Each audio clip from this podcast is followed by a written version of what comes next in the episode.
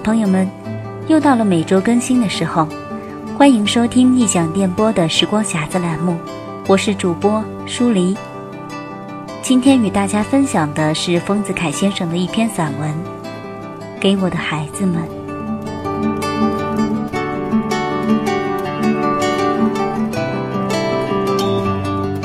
丰子恺先生有着多重身份：画家、美术和音乐教育家、翻译家。散文家，但他同时又是一位特别喜欢孩子，并为此而创作了大量儿童漫画的画家，写了大量儿童题材作品的儿童文学作家。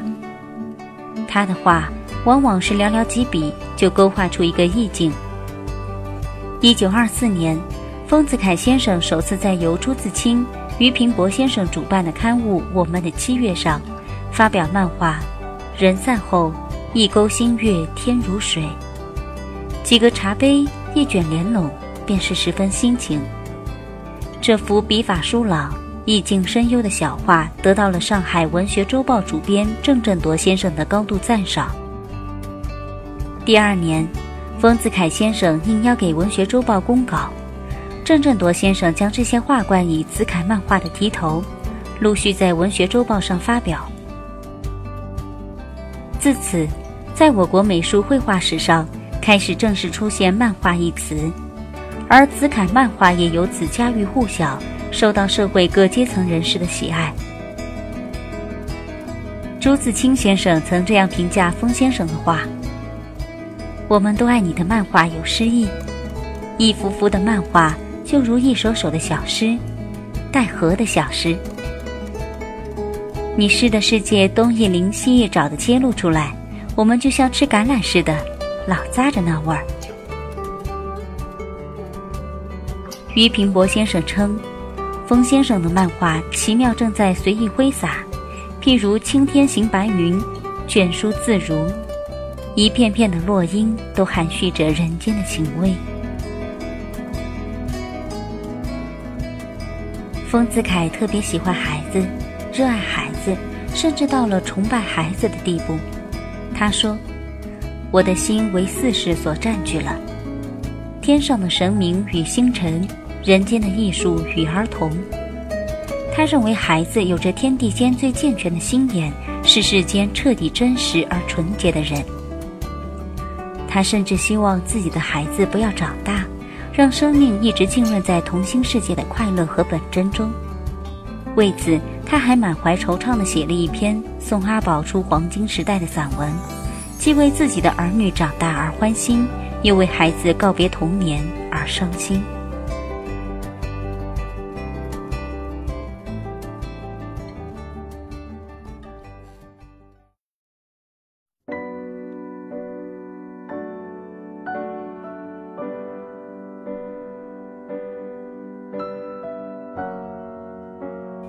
给我的孩子们，作者：丰子恺。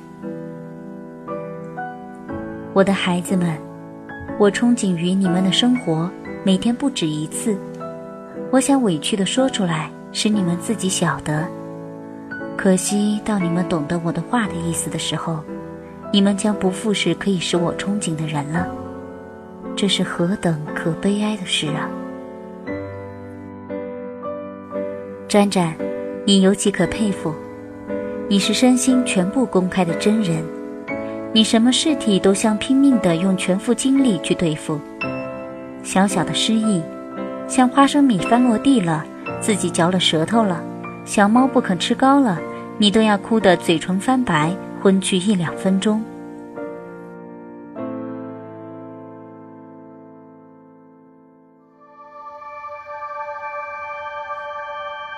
外婆普陀去烧香买回来给你的泥人，你何等鞠躬尽瘁的抱他。为他，有一天你自己失手把它打破了，你的嚎哭的悲哀比大人们的破产、失恋、心碎、丧考比、全军覆没的悲哀都要真切。两把芭蕉扇做的脚踏车，麻雀排堆成的火车、汽车，你何等认真的看待，挺直了嗓子叫，汪咕咕咕，来代替汽笛。宝姐姐讲故事给你听，说道：“月亮姐姐挂下一只篮篮，宝姐姐坐在篮里吊了上去。沾沾在下面看的时候，你何等激昂的同她争，说：“沾沾要上去，宝姐姐在下面看。”甚至哭到曼姑面前去求审判。我每次剃了头，你真心的以我变了和尚，好几时不要我抱。最是今年夏天，你坐在我膝上，发现了我腋下的长毛，当做黄鼠狼的时候，你何等伤心！你立刻从我身上爬下去。起初眼瞪瞪的对我端详，继而大失所望的嚎哭，看看，哭哭，如同对被判定了死罪的亲友一样。你要我抱你到车站里去，多多益善的要买香蕉，满满的亲了两手回来。回到门口时，你已经熟睡在我的肩上，手里的香蕉不知落到哪里去了。这是何等可佩服的真率！自然与热情，大人间的所谓沉默、含蓄、深刻的美德，比起你来，全是不自然的、病的、伪的。你们每天坐火车、坐汽车、办酒、请菩萨、堆六面画、唱歌，全是自动的创造、创作的生活。大人们的呼号归自然，生活的艺术化，劳动的艺术化。在你们面前，真是出丑的很了。一样画几笔画、写几篇文的人，称为艺术家、创作家，对你们更要愧死。你们的创作力比大人真是强盛的多嘞。沾沾，你的身体不及椅子的一半，却常常要搬动它，与它一同翻倒在地上。你又要把一杯茶横转来藏在抽斗里，要皮球停在壁上。要拉住火车的尾巴，要月亮出来，要天停止下雨。在这等小小的事件中，明明表示着你们的小弱的体力与智力不足以应付强盛的创作欲、表现欲的驱使，因而遭逢失败。然而，你们是不受大自然的支配、不受人类社会的束缚的创造者，所以你的遭逢失败，例如火车尾巴拉不住。月亮呼不出来的时候，你们绝不承认这是事实的不可能，总以为是爹爹妈妈不肯帮你们办到，同不许你们弄自鸣钟同力，所以愤愤地哭了。你们的世界何等广大！你们一定想，中天无聊地伏在岸上弄笔的爸爸，中天闷闷地坐在窗下弄针引线的妈妈。是何等无气性的奇怪的动物！你们所视为奇怪动物的我与你们的母亲，有时却是难为了你们，摧残了你们。回想起来，真是不安心的很。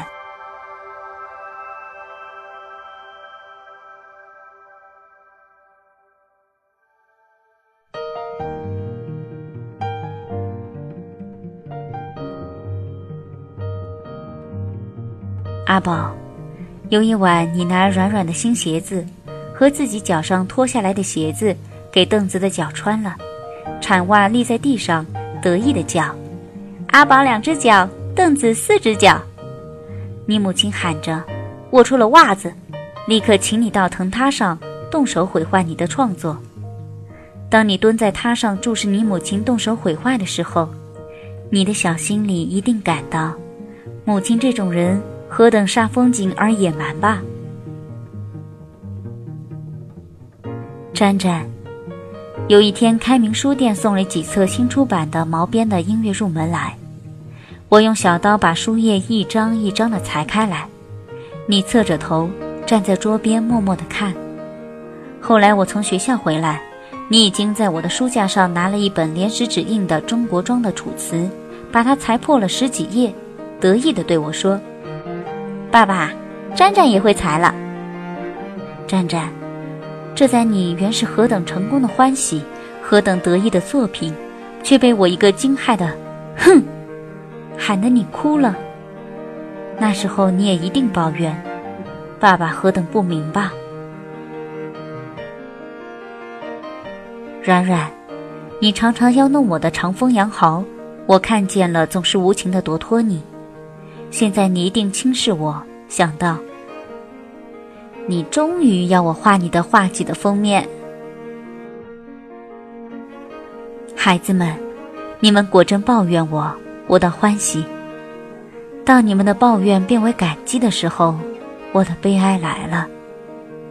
我在世间有没有逢到像你们这样出费甘相识的人？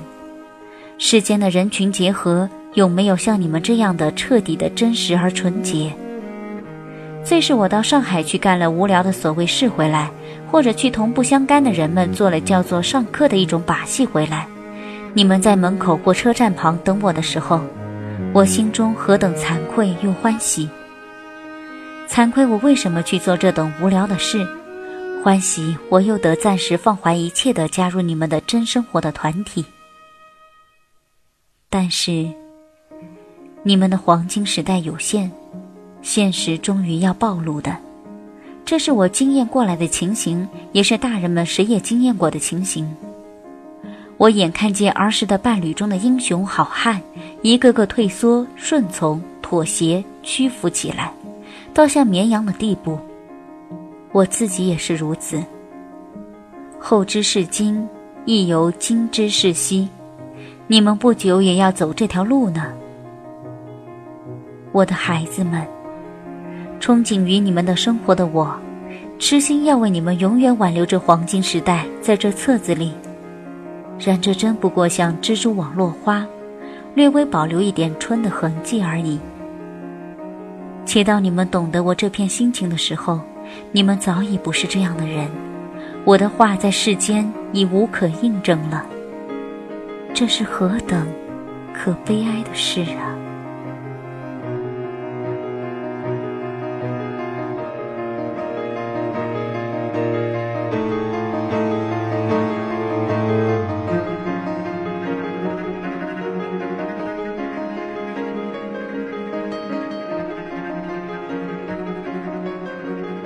我是舒黎，感谢您的收听，欢迎您继续关注异想电波的其他节目，fancyradio 点 com，或者直接百度异想电波。